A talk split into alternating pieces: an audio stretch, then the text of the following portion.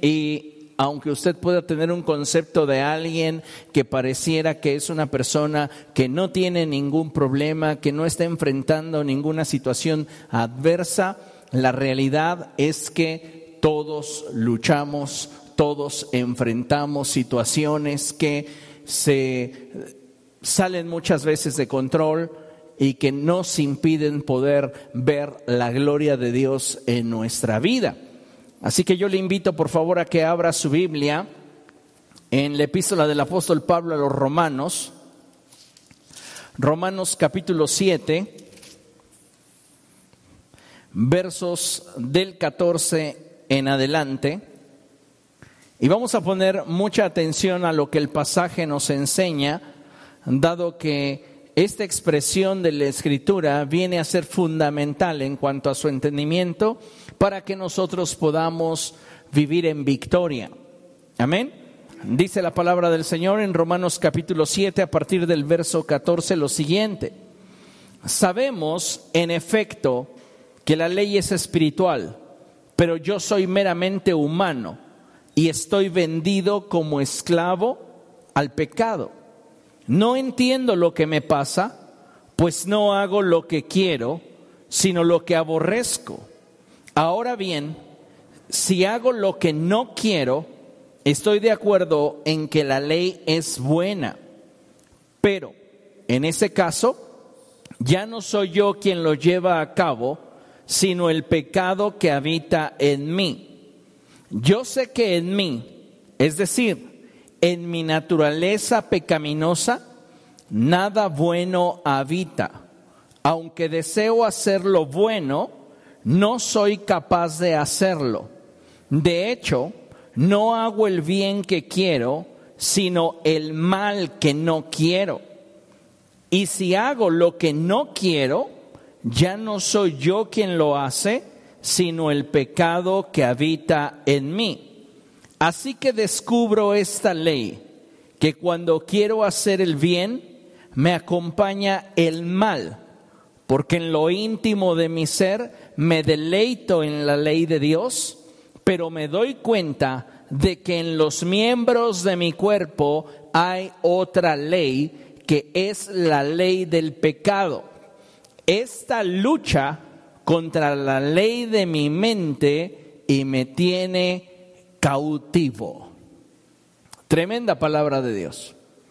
En esta porción de la escritura la palabra nos muestra cómo es que al interior de cada uno de nosotros existe constantemente una batalla. Estamos enfrentando diferentes luchas y la lucha principal es aquella que se da entre nuestra naturaleza pecaminosa y la voluntad de Dios.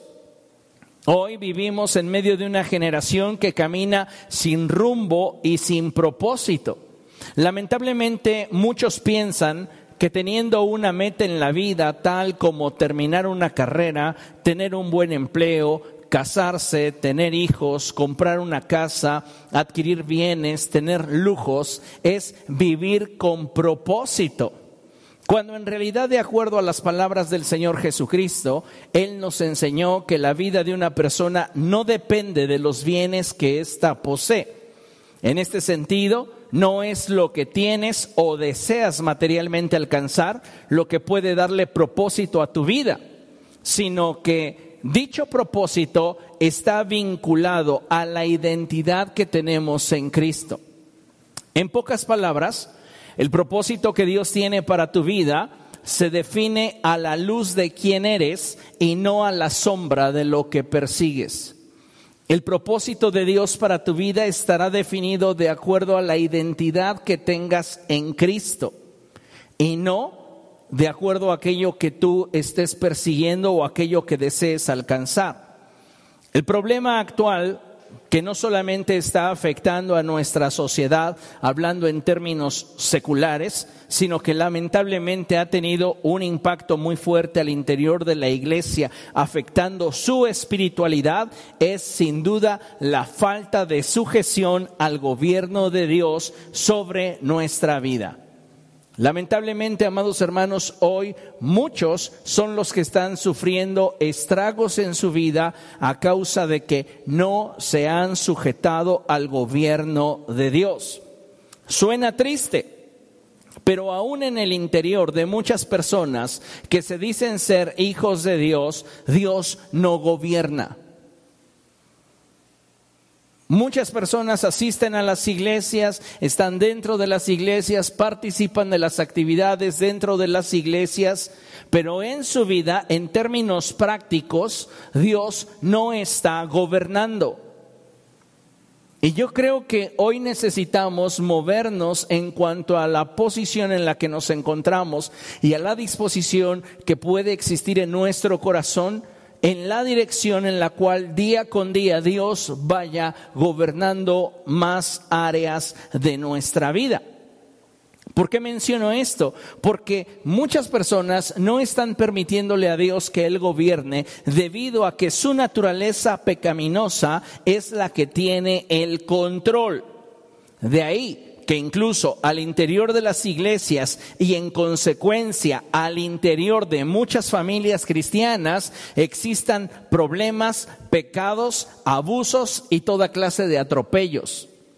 Estamos hablando de una sociedad corrupta y lamentable, una iglesia que no ha aprendido a hacer luz y sal.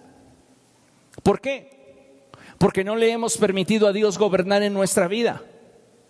El Señor Jesucristo dijo, buena es la sal, pero si la sal pierde su sabor, no sirve más para nada. Bueno es que seamos cristianos y que nos autodenominemos hijos de Dios. Pero si no estamos siendo un factor de cambio en nuestra familia, en nuestra sociedad, no estamos cumpliendo con la labor para la cual Cristo Jesús nos salvó. Como les mencionaba, es triste ver cómo la sociedad vive corrompiéndose y se está desmoronando ante nuestros ojos, pero es aún más lamentable que dentro de las iglesias no haya cristianos que tengan un grado más alto de compromiso con Cristo al nivel en el cual ellos puedan renunciar su voluntad y ponerla a los pies del Señor y permitir que éste gobierne sobre sus vidas. No es casualidad que al interior de muchas familias cristianas existan problemas y justificarnos detrás de él que es que detrás de toda relación siempre existirán diferencias, problemas, no es una forma en la cual nosotros podemos librarla. La realidad y lo que debemos de aceptar es que nos está faltando el gobierno de Dios en nuestras vidas y en resultado en nuestras familias. La iglesia es responsable en un alto grado de cómo marcha su sociedad. Porque si nosotros estuviésemos siendo luz y sal, estaríamos haciendo la diferencia. Recuerden la palabra del Señor Jesucristo cuando Él dijo que el reino de los cielos era comparable a una medida de levadura que una mujer mezcló en una gran cantidad de harina. ¿Qué hizo la levadura? Leudó toda la masa. ¿Qué estás haciendo tú en el lugar donde Dios te ha colocado cuando ni siquiera en tu vida privada le estás permitiendo a Dios que Él te gobierne?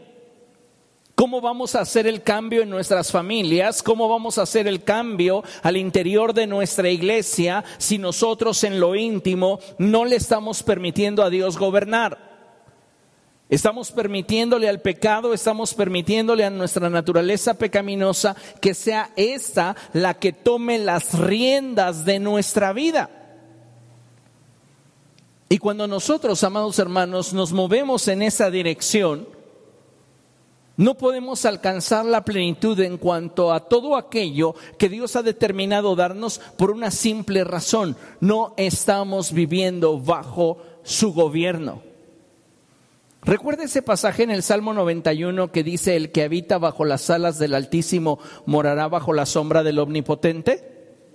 ¿Cuál es el requisito para disfrutar del beneficio, del favor, de el estar bajo la sombra del Omnipotente, habitar bajo las alas del Altísimo, estar bajo su gobierno. Pero si en tu vida privada no estás permitiéndole a Dios que Él gobierne, ¿cómo esperas que Dios gobierne tu familia? ¿Cómo esperamos que Dios gobierne al interior de la iglesia? ¿Sabe? La mayoría de las personas se resignan a vivir fuera del gobierno de Dios, aunque eso les implique sufrir. Estamos viendo cómo los divorcios se han disparado en este año y no solamente como consecuencia de la pandemia, sino que principalmente esto se debe a la falta del gobierno de Dios en las vidas de aquellos que necesitan su gobierno, su paz, su estabilidad. Y no solamente hablamos de esa inestabilidad que se ve al interior de los hogares en cuanto a las relaciones de pareja, hablaríamos de situaciones que se están viviendo en cuanto a relaciones de padres e hijos. Hablaríamos de situaciones que se están viviendo en lo laboral, que se están viviendo en ámbitos sociales. Y si nosotros como iglesia, amados hermanos, nos resignamos simplemente a vivir fuera del gobierno de Dios, no hay probabilidades ni posibilidad alguna de que nosotros alcancemos la plenitud que Dios tiene para nosotros. Consideremos lo siguiente. En Mateo capítulo 15, versos 19 al 20, en la primera sección del verso, dice la palabra de Dios así porque del corazón salen los malos pensamientos, los homicidios, los adulterios, la inmoralidad sexual, los robos, los falsos testimonios y las calumnias.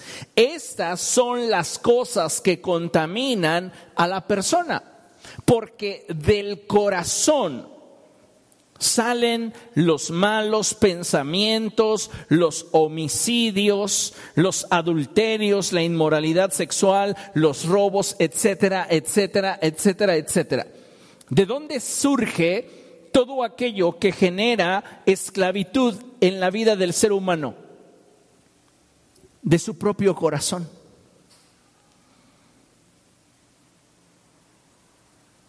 Nada puede destruirte de una forma más rápida y más contundente que aquello que permites que gobierne en tu corazón en lugar del gobierno que a Dios le corresponde tener en tu vida. ¿Qué está gobernando en este momento en tu vida? ¿Emociones equivocadas? ¿Pensamientos de odio? ¿De resentimiento? Pastor, usted le está hablando a la iglesia del Señor Jesucristo. Sí, a la iglesia del Señor Jesucristo le hablo. A esa iglesia que no le ha permitido al Espíritu de Dios gobernar. Porque si realmente fuéramos gobernado, gobernados por Dios, otra cosa sería nuestra vida. Pero lamentablemente no le estamos permitiendo a Dios que Él gobierne. Y como no le estamos permitiendo a Dios que gobierne, comienza el pecado a esclavizarnos y a provocar un caos en nuestra vida de forma integral. Provoca un caos en nuestra vida espiritual, provoca un caos en nuestra vida emocional, provoca un caos en nuestra vida natural. En todo aquello que nosotros emprendemos y en todas las áreas en las cuales queremos desenvolvernos, siempre habrá un efecto positivo si le permitimos a Dios gobernar sobre nuestra vida o negativo si le negamos a Dios la posibilidad de gobernar en nuestra vida. El pecado, lo hemos mencionado muchas veces, tiene la capacidad de enseñorearse y destruir. El pecado destruye todo lo que toca. La pregunta sería, ¿por qué? ¿Por qué el pecado se enseñorea y nos destruye? Número uno, tiene la capacidad de enseñorearse de cada uno de nosotros porque nuestra naturaleza está vendida al pecado. Recuerde lo que leímos al principio. El apóstol Pablo estaba hablando acerca del conflicto con el pecado y él expresaba me doy cuenta que no hago lo que quiero, sino lo que no quiero. Hay una ley en mis miembros que me empuja en una dirección contraria a la que Dios ha hablado a mi corazón. Y entonces me doy cuenta que quien me empuja en la dirección de lo pecaminoso es aquello a lo cual yo le he dado el poder. Que si Dios gobernara en mi vida, no tendría. Si Dios gobernara en tu vida, tus pensamientos serían otros, tus sentimientos serían otros, tus actitudes serían otras. Pero la naturaleza pecaminosa está gobernando en nuestra vida y muchas veces nos preguntamos, ¿por qué es que el pecado se enseñorea de mí? ¿Por qué es que estoy sufriendo tantas consecuencias? Pues la respuesta es porque no le hemos estado permitiendo a Dios gobernarnos. Y nuestra naturaleza que está vendida al pecado es la que tiene el poder sobre nosotros. Segunda causa, porque no le hemos decidido rendir nuestra vida a Cristo Jesús. Hoy dentro de las iglesias hay un alto porcentaje de cristianos que están viviendo su cristianismo sin Cristo. Dios no está gobernando sus vidas. ¿Qué es lo que gobierna? Sus impulsos, sus deseos, sus propios anhelos, sus propias emociones. Acompáñeme a ver lo que dice Romanos capítulo 1 y vamos a ver lo que la escritura dice en el verso 21 en adelante. Romanos capítulo 1 versos del 21 en adelante. Y dice la escritura de la siguiente manera, a pesar de haber conocido a Dios, no lo glorificaron como a Dios ni le dieron gracias, sino que se extraviaron en sus inútiles razonamientos y se les oscureció su insensato corazón. Mire, esta porción es demasiado profunda porque en esta descripción que el apóstol Pablo hace sobre la importancia que tiene el aprender a honrar a Dios con nuestra vida, nos muestra claramente cuáles son los efectos que comienzan a suceder en nuestra vida si nosotros decidimos no permitirle a Dios gobernar sobre nuestras emociones, pensamientos, actitudes y estilo de vida. Dice el apóstol Pablo a partir del verso 21 que a pesar de haber conocido a Dios, no lo glorificaron como a Dios, no permitieron que el gobierno de Dios se estableciera en sus vidas. Entonces, estos se extraviaron en sus inútiles razonamientos y se les oscureció su insensato corazón. Aunque asistían a la iglesia, aunque afirmaban ser sabios, se volvieron necios y cambiaron la gloria del Dios inmortal por imágenes que eran réplicas del hombre mortal, de las aves, de los cuadrúpedos y de los reptiles. Cuando nosotros no le permitimos a Dios gobernar sobre nuestra vida, comienza a haber una corrupción en la forma en la cual nosotros concebimos a Dios. ¿Por qué hoy hay tantos creyentes que viven arrastrados por sus pasiones y deseos que no pueden mantener su vida dentro del gobierno de Dios? La respuesta es porque no le han rendido a Dios su voluntad. Y al no permitir que Dios gobierne sobre sus vidas, es que ellos han cambiado la gloria de Dios por aquello que no tiene trascendencia. ¿Cuál es la consecuencia de no honrar a Dios? ¿Cuál es la consecuencia de no permitir que Dios gobierne en nosotros? Vea lo que la escritura dice, verso 24. Por eso Dios los entregó a los malos deseos de sus corazones que conducen a la impureza sexual, de modo que degradaron sus cuerpos los unos con los otros, cambiaron la verdad de Dios por la mentira adorando y sirviendo a los seres creados antes que al Creador, quien es bendito por siempre. Tremendo. Vemos claramente cómo cuando una persona no le permite a Dios gobernar sobre su vida, Dios ya no lucha más con esa persona, sino que simplemente le deja hacer lo que éste en su voluntad quiere hacer. Y no es que a Dios le deje de importar, sí, le importa, pero Él desea que nosotros busquemos primeramente su reino y su justicia, un acto de voluntad, buscar que Él nos gobierne para que entonces Él pueda traer a nuestra vida todo aquello que nos hace falta. Pero cuando el ser humano no le permite a Dios que éste le gobierne, entonces su corazón se endurece y comienza a tener en su mente, en sus actitudes y en su estilo de vida una demostración del Dios al cual sirve.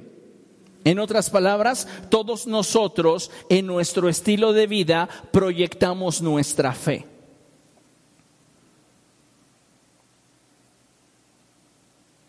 Y si a través de nuestro estilo de vida no estamos hablándole al mundo de un Dios que puede transformar sus vidas, significa que la imagen que tenemos de Dios no es la imagen que Dios quisiera que tuviéramos. Es como en el caso de Aarón, el hermano de Moisés. Moisés le dice, voy a subir al monte a encontrarme con Dios. Espérame. Moisés está en la presencia de Dios 40 días, 40 noches y la gente comienza a decir, ¿qué ha sucedido con Moisés? ¿Sabes qué? Erígenos un Dios que nos lleve de vuelta al lugar de donde salimos. Porque a Moisés, ¿quién sabe qué le pasó?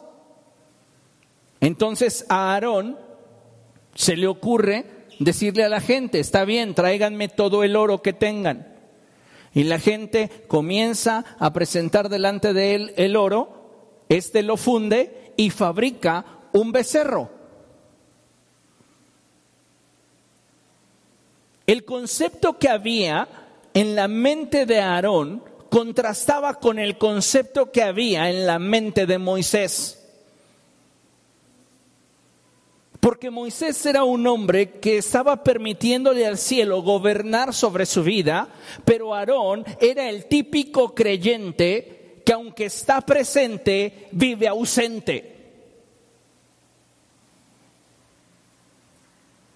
Aarón no se perdía una predicación de Moisés. ¿Por qué veían a Dios diferente? Aarón lo ve con forma de becerro. La respuesta está en Romanos. Porque su insensato corazón se oscureció debido a que no le permitió a Dios gobernar. ¿Cuál es la imagen que tienes de Dios? ¿Cómo es tu Dios?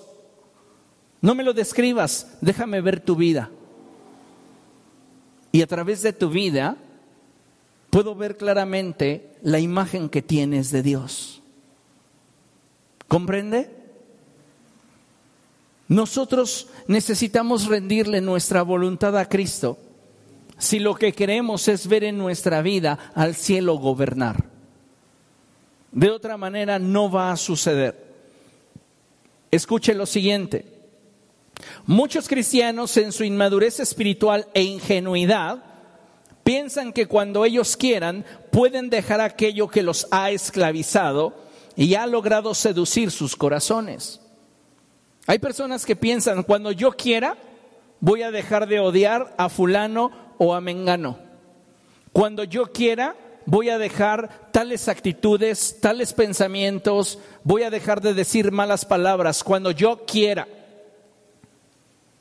Pero sabes, esto no va a suceder así. ¿Por qué? Porque el pecado te ha logrado gobernar debido a que primeramente te logró seducir.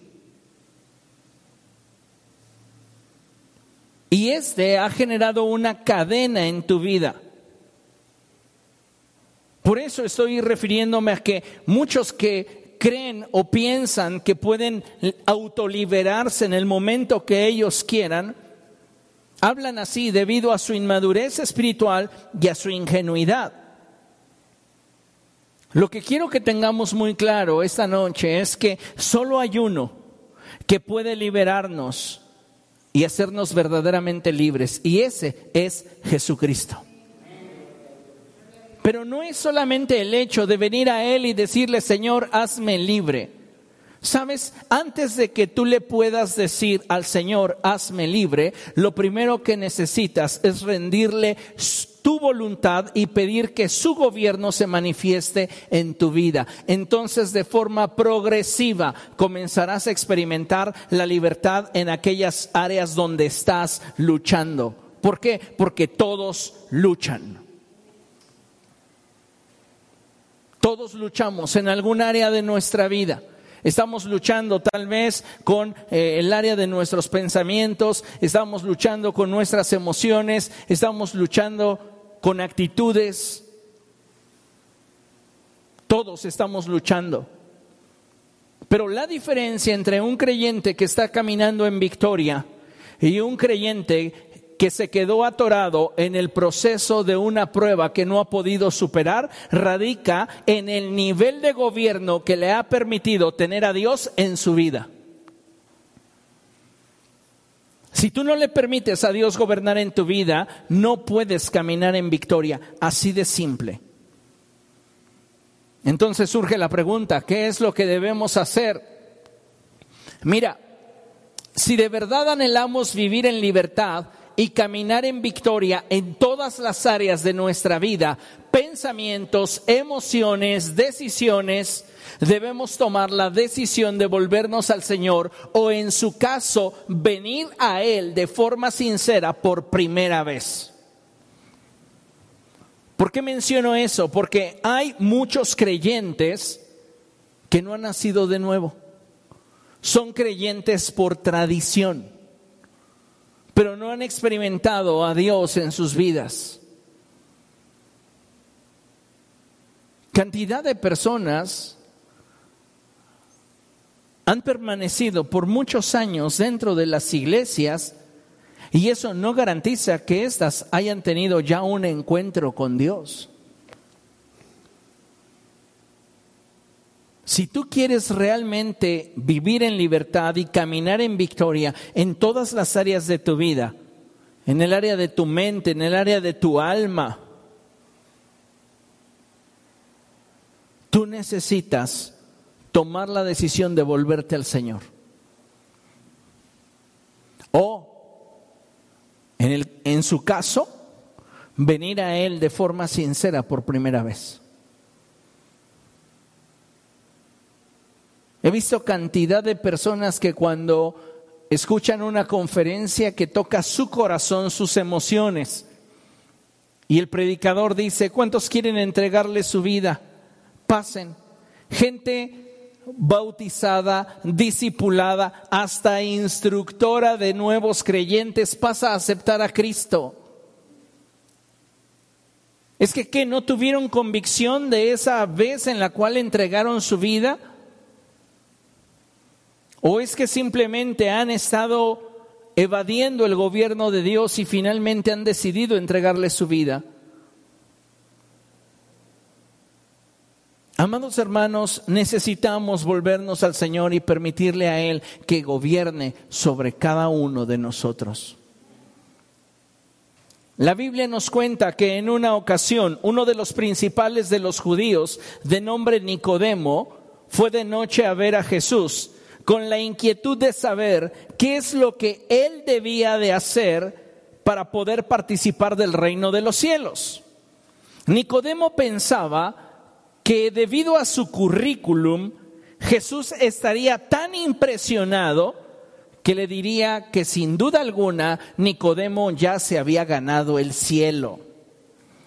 ¿Por qué? Porque este hombre era judío era un líder, era un maestro de la ley y no solamente eso, su interpretación de la ley era la correcta, era fariseo.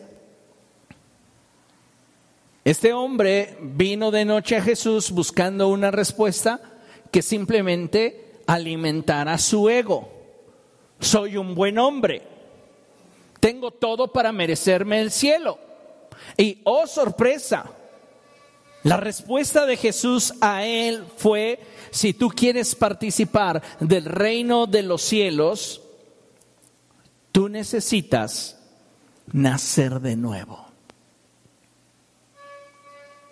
¿Cuántos de nosotros como hijos de Dios no hemos tenido en realidad un encuentro con su naturaleza? Nos autoproclamamos hijos de Dios, pero no estamos permitiéndole a Dios gobernar sobre nuestra vida. Necesitamos volvernos a Él de todo corazón. ¿Sabe? La iglesia mexicana es una iglesia cuyos números en cuanto a la membresía que como pastores podríamos ostentar son mucho mayores que el número de aquellos discípulos que en verdad han nacido de nuevo y están caminando con Cristo. Mire, vea la siguiente imagen.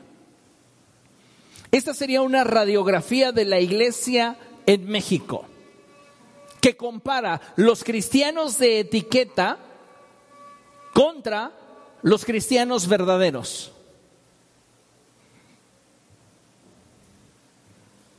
Yo me atrevería a decir, con temor de Dios, que en una expectativa alta y generosa, siete de cada diez cristianos no son gobernados por Dios.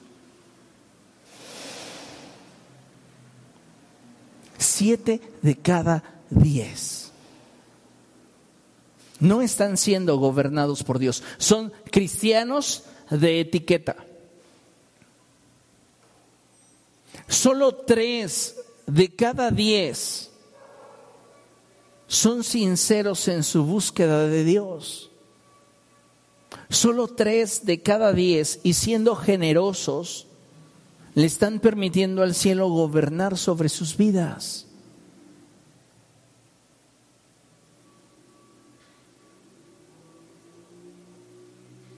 Y eso es algo que debería sacudirnos. Necesitamos, amados hermanos, entender que hoy más que nunca necesitamos del gobierno de Dios en nuestra vida. Siete de cada diez personas a las que vemos en nuestras reuniones y los vemos como fieles cristianos, tal vez sirven en algún área, posiblemente tienen algún liderazgo, partiendo desde el pastor hasta las diferentes áreas de servicio y una cosa es lo que nosotros vemos y otra cosa es lo que muchas veces la gente en su intimidad está viviendo.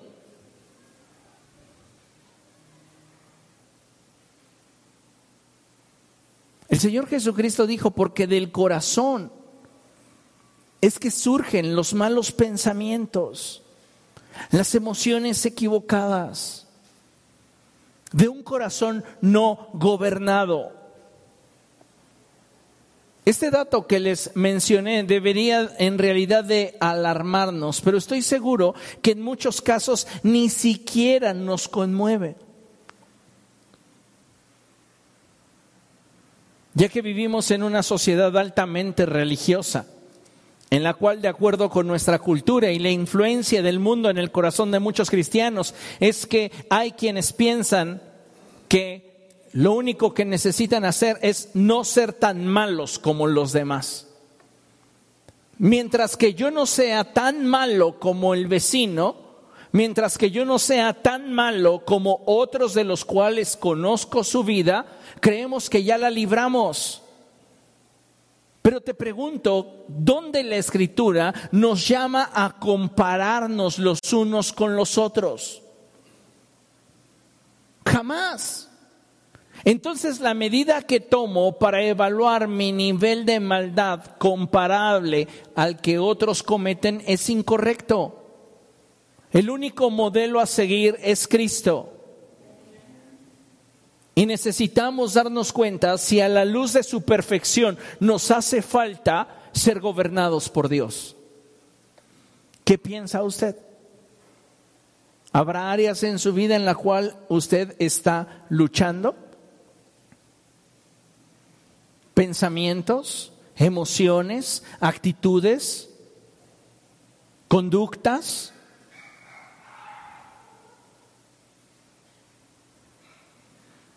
Escuche esto.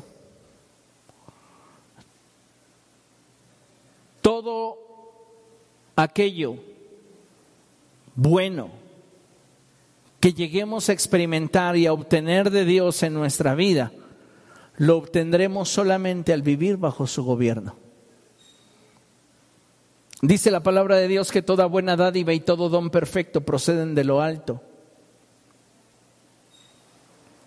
Solamente si tú permaneces, habitas bajo las alas del Altísimo, podrás como consecuencia, como resultado, morar bajo la sombra del Omnipotente.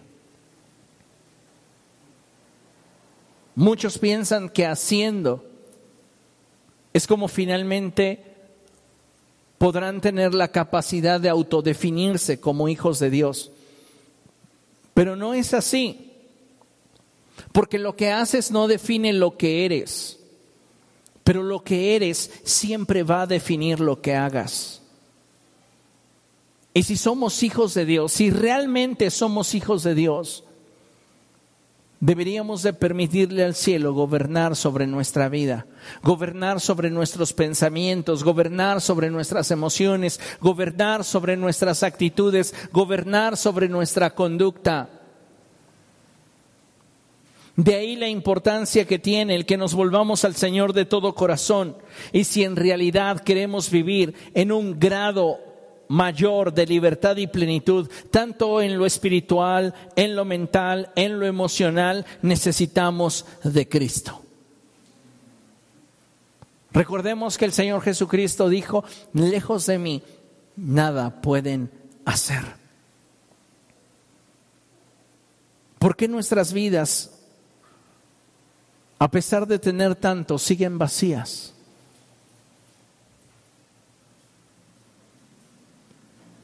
La respuesta es porque no hemos encontrado nuestro deleite en el Señor. No le hemos permitido al cielo gobernar sobre nuestra vida. Y mientras que el cielo no gobierne sobre nuestra vida, el pecado seguirá carcomiendo nuestra mente, nuestro corazón. Y siempre habrá un vacío dentro de nosotros. ¿Quieres ser pleno? Vuélvete a Dios de todo corazón. Mira lo que dice la escritura en segundo libro de Reyes, capítulo 17, versos del 13 al 14, dice así la escritura.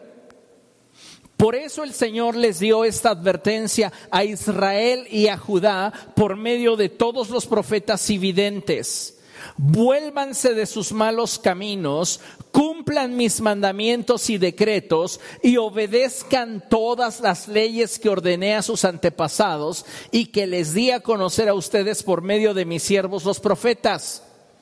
Con todo, no hicieron caso, sino que fueron tan tercos como lo habían sido sus antepasados, que no confiaron en el Señor, su Dios. ¿Por qué no le permites a Dios gobernar sobre tu vida? Porque tu grado de confianza ha sido afectado debido a tu grado o nivel de relación. No puede haber un nivel de confianza alto si no hay un nivel de relación alto. ¿Qué es lo que estaba sucediendo con el pueblo de Israel? No podían confiar en el gobierno de Dios a sus vidas. ¿Por qué? Porque su nivel de relación era deficiente. Y cuando Dios les ordenó a través de los profetas, a través de los videntes, que lo que ellos necesitaban era volverse al Señor y dejarse gobernar por el Señor, ellos no hicieron caso. Y no estamos hablando en este momento de la gente que vive sin Cristo. Hablamos de la gente que dice tener una relación con Cristo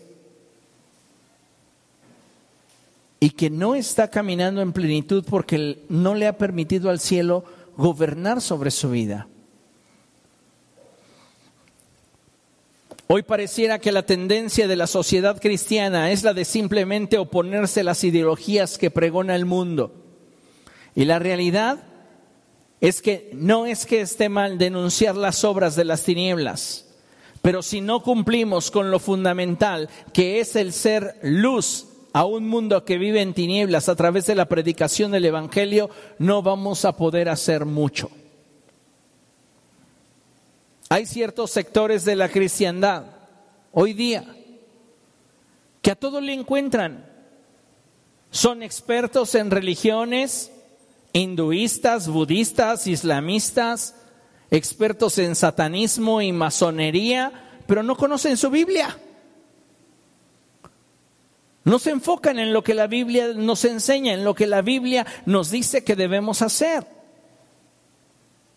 Le hago una pregunta.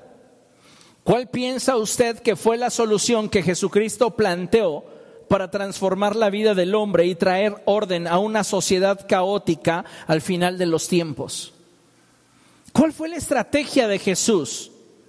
¿Usted cree, escuche esto, ¿Usted cree que jamás se atravesó por la mente de Jesús las ideologías de género?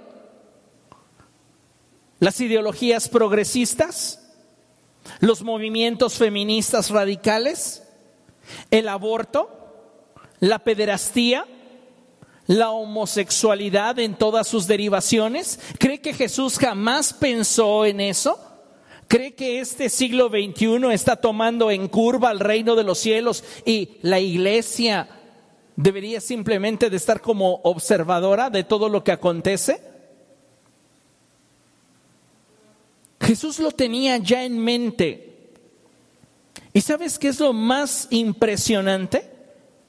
Que Jesús, antes de ascender a los cielos, tenía tan claro el panorama ante el cual se enfrentaría la iglesia de los últimos tiempos, que su mandamiento, escucha bien, no fue formen un partido político cristiano para que sirva de contrapeso al gobierno del diablo.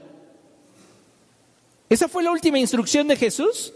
Él ya tenía en mente que iba a haber ideologías progresistas, feministas radicales, que iba a haber promulgación de leyes para favorecer al aborto, que iba a haber asesinatos, que iba a haber violencia, ya lo tenía en su mente. En la mente de Jesús no está el que los cristianos formen un partido político para que sirva de contrapeso al gobierno del diablo. Dicho sea de paso, ya hay cristianos en la política. Y qué bueno, Tampoco en la mente de Jesús estaba el esfuércense para que tengan un presidente cristiano y entonces la nación deje de pecar. ¿Ustedes creen que realmente la solución para una sociedad caótica es un presidente cristiano? Podríamos tener al presidente más perverso y más cruel. Y aún así, la sociedad no cambiar y mucho menos estar mejor o tener el mejor presidente. Ha habido presidentes cristianos. La solución no está en un partido político, la solución no está en un político. La solución está en las últimas palabras que Jesucristo expresó antes de ser llevado a la presencia de Dios. Vayan y prediquen el Evangelio a toda criatura hagan discípulos. Ahí está la clave de la transformación de la sociedad.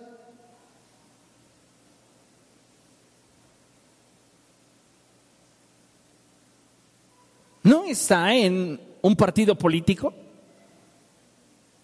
no está en el pensamiento o en la persona de quien gobierna el cambio. Está en manos de la iglesia, en que seamos verdaderamente luz y sal, en que compartamos el Evangelio. Pero la realidad es que no estamos compartiendo el Evangelio, no estamos predicándole al mundo. ¿Cómo queremos que la sociedad cambie? ¿Con memes? Se van a reír un rato, pero un meme no sirve de nada contra los apetitos de nuestra naturaleza pecaminosa. Con un hashtag, todos somos morena. O sea, ¿realmente cree que eso va a cambiar al mundo? ¿Que eso va a cambiar la sociedad?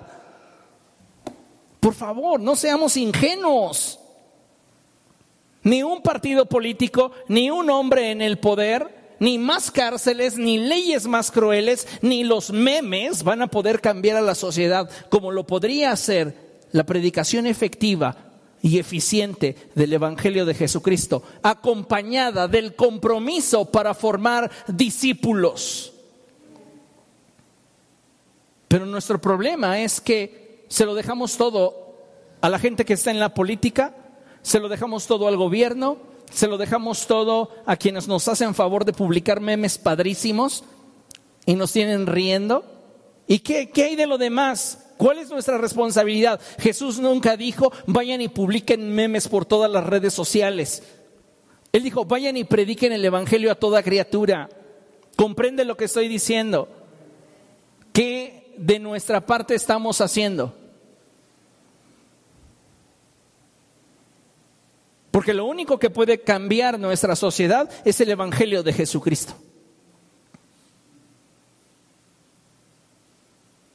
¿Qué es lo que puede hacer que una mujer que en este momento es soltera, pero la ideología feminista, abortista, radical, ha hallado lugar en su mente y en su corazón?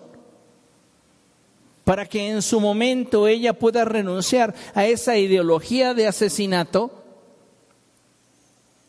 y abrazar una forma de pensamiento con la cual Dios se ha glorificado. La respuesta es que ella venga a los pies de Cristo y que ella le entregue su voluntad a Dios y al ser gobernada por Dios sea transformada. ¿Usted cree que prohibiendo la prostitución ¿la gente dejará de consumirla? ¿Prohibiendo la pornografía, la gente va a dejar de consumirla? ¿Castigándola con cárcel? Vamos a hacer más cárceles, vamos a hacer leyes más duras. ¿Usted cree que realmente eso puede en contra de los apetitos de la naturaleza pecaminosa? No. Lo único que puede liberar al hombre del caos espiritual en el cual se encuentra del fango espiritual en el cual se revuelca es el Evangelio. Jesús teniendo claro cuál era el panorama de la iglesia de los últimos tiempos, solo nos dejó esa instrucción. Toda potestad me ha sido dada en el cielo y en la tierra. Por tanto, vayan y prediquen el Evangelio. Hagan discípulos cumplan su parte, hagan su trabajo espiritual. Pero ¿qué pasa? La iglesia, como mencionaba al principio, prefiere sufrir a permitir que Dios gobierne sus vidas. Y entonces es fácil culpar a terceros, culpar al gobierno, culpar a tanta gente podamos de lo que nosotros no hemos estado dispuestos a hacer.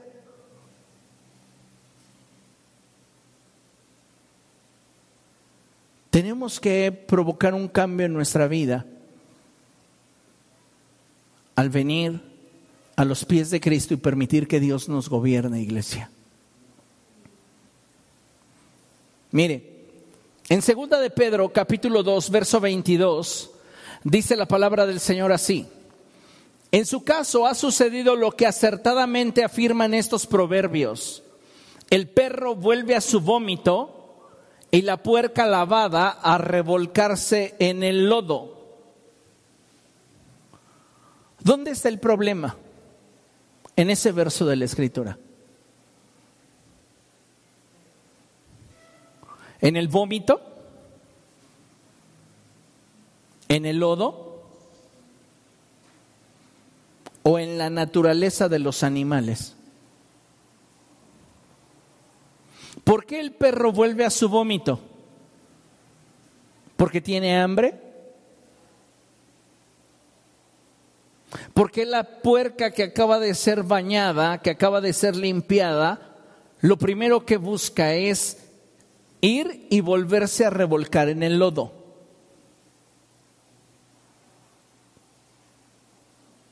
La respuesta es porque está en su naturaleza.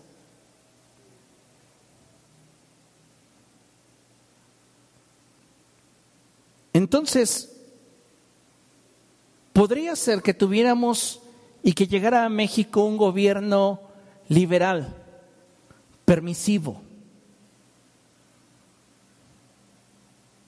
Es que ese gobierno va a destruir la sociedad. No, la sociedad se va a mover de acuerdo a los impulsos de su naturaleza. Lo promuevan o no lo promuevan. ¿Quieres detener esa inercia? Predique el Evangelio. que llegue el Evangelio a más personas, que más personas se rindan a Jesucristo y aun cuando tengan la oportunidad para hacerlo malo, no lo harán.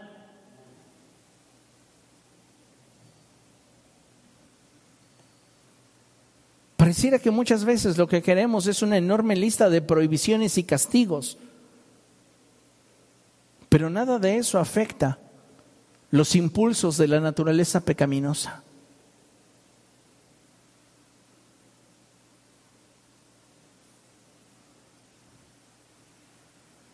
En el tiempo, por ejemplo, en el tiempo de Moisés en el desierto, a los adúlteros se les tenía que apedrear.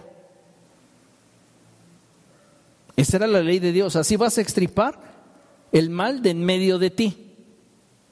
Apedréalos. ¿Creen que por eso la gente dejaba de adulterar? Sinceramente, por esa razón dejaban de adulterar ay no, nos van a apedrear. por favor. No lo dejaban de hacer. ¿Por qué razón? Porque estaba en su naturaleza. Estaba en su deseo. ¿Comprende? No son las leyes, no son los castigos.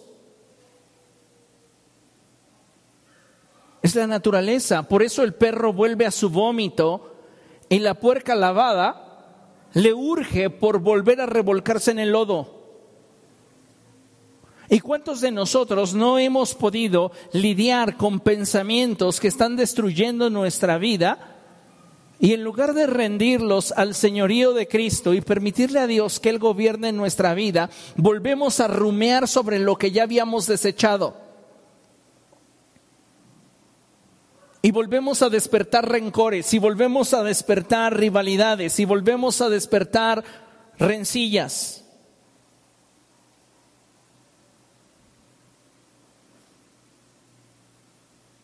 Necesitamos el gobierno de Dios porque solamente a través del gobierno de Dios en nuestra vida es que nuestra naturaleza será transformada.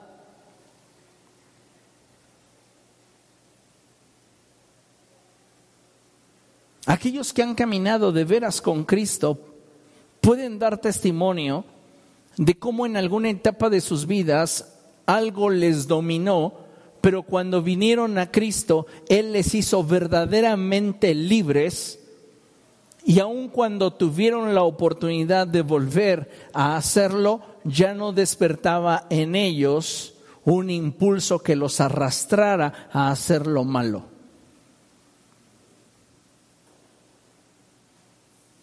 Podríamos hablar de aquellos que antes de venir a Cristo se quedaban en las calles tirados de borrachos. Pero vinieron a Cristo y Él cambió su naturaleza. Por eso Jesús le dijo a Nicodemo, Te es necesario nacer de nuevo. Y Dios nos dice a través de la Escritura, vuélvanse a mí. Solo a través del gobierno de Dios en nuestra vida es que vamos a poder ser transformados, cambiados, llevados a un punto de libertad y plenitud que de ninguna otra forma podríamos nosotros alcanzar. Solamente a través del poder transformador de Dios en nuestra vida. Pero ¿qué necesitamos? Permitirle al cielo gobernar. Si no le permitimos al cielo gobernar, vamos a continuar luchando y fracasando. Todos estamos enfrentando luchas diferentes. Pero ¿cuántos estamos caminando en victoria? ¿Cuántos después de la prueba hemos resultado aprobados? Dice el apóstol Pablo, esfuérzate por presentarte delante de Dios aprobado. Aprobado. Necesitamos esa transformación en nuestra vida. El apóstol Pablo dice que por la acción del Espíritu nosotros somos transformados con más y más gloria a la imagen de Jesucristo. ¿Comprende lo que estoy diciendo? Mire, finalmente concluimos con Efesios capítulo 4, versos del 22 al 24. Y dice la escritura lo siguiente. Con respecto a la vida que antes llevaban, se les enseñó que debían quitarse el ropaje de la vieja naturaleza, la cual está corrompida por los deseos engañosos. Pablo le está escribiendo a la iglesia de Éfeso y les dice, a ver, vamos a poner las cosas en claro. Si a ustedes los discipularon bien, les debieron decir que debían de hacer morir lo terrenal en ustedes si a ustedes los discipularon bien, se les debió enseñar que debían de quitarse el ropaje de la vieja naturaleza. ¿Quién debe de tomar la decisión? Yo. Porque se les enseñó que debían quitarse el ropaje de la vieja naturaleza. No, no dice la escritura, se les enseñó que debían esperar a que Dios les quitara el ropaje de la vieja naturaleza. No, es una decisión personal. Después dice el verso 23, también se les enseñó que debían ser renovados en la actitud de su mente. ¿Y eso de qué me va a servir? El verso 24, si tú tienes la determinación de despojarte de aquello que a Dios no le agrada y vivir bajo su gobierno y constantemente le estás pidiendo a Dios que Él cambie la actitud de tu mente, tus emociones y gobierne tu vida, entonces podrás ponerte el ropaje de la nueva naturaleza creada a imagen de Dios en verdadera justicia y santidad. Todo comienza con una decisión, permitirle al cielo gobernar. Cuando oramos el Padre nuestro y decimos, venga tu reino, lo que estamos expresando en un sentido amplio es, gobiername.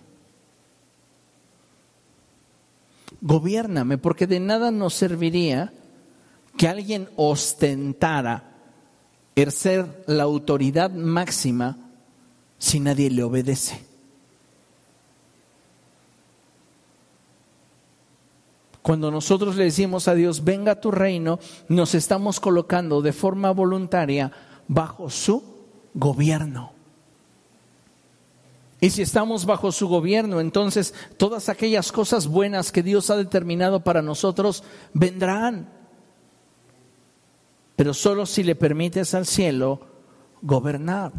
Ahora escucha esto, que Dios gobierne en una vida no implica que Él se imponga. Por el contrario, cuando Él gobierna, la voluntad de la persona gobernada se rinde.